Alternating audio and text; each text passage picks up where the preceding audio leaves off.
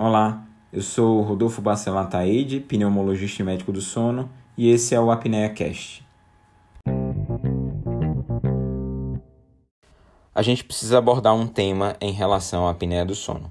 Paciente diagnosticado com apneia do sono moderada grave, vem a pergunta: como eu trato? CPAP é o tratamento padrão ouro. E o paciente se questiona e questiona o médico: doutor, eu vou ter que usar o CPAP para sempre?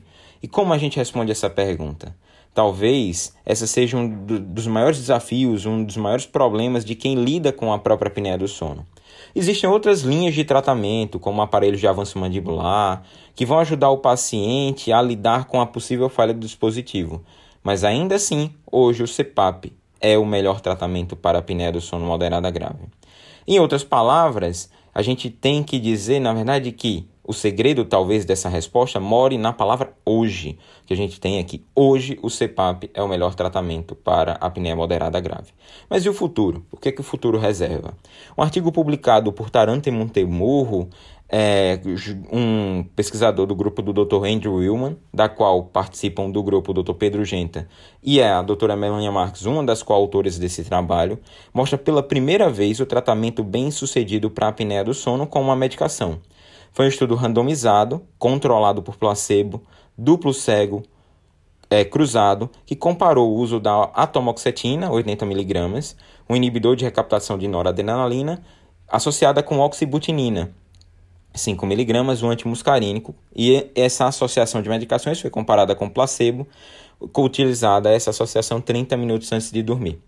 Foram escolhidos 20 pacientes, a maioria deles homens, com o IAH, um índice de apneia e hipopneia, ou seja, quantas vezes a pessoa para de respirar por hora, ou para ou quase para de respirar por hora, e esse IAH médio era de 28,5.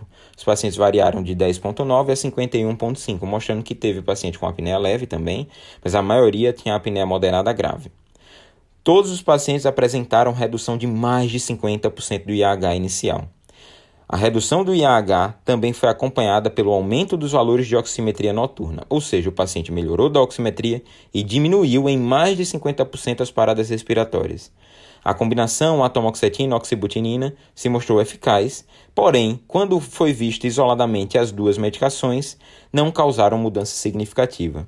O mecanismo proposto e documentado inclusive por eletromiografia invasiva foi de que essas medicações elas vão promover um aumento do tônus do músculo genioglosso, que é o principal músculo dilatador das vias aéreas superiores durante o sono, e isso vai acontecer tanto no sono não REM quanto no sono REM.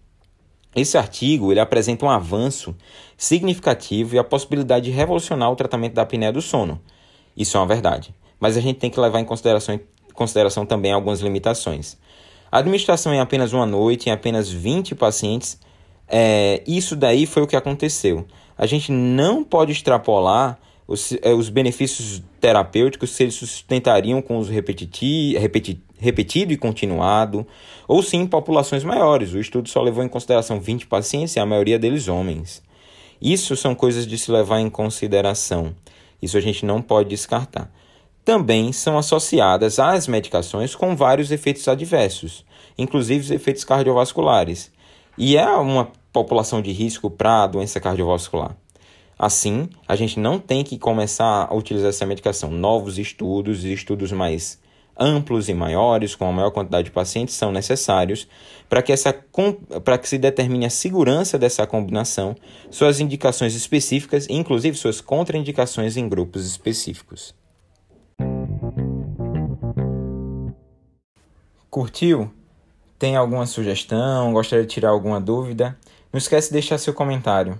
E aproveita também para seguir as outras redes sociais. Estou no Instagram com o arroba Rodolfo e no Twitter com o arroba RBA Pneumosono.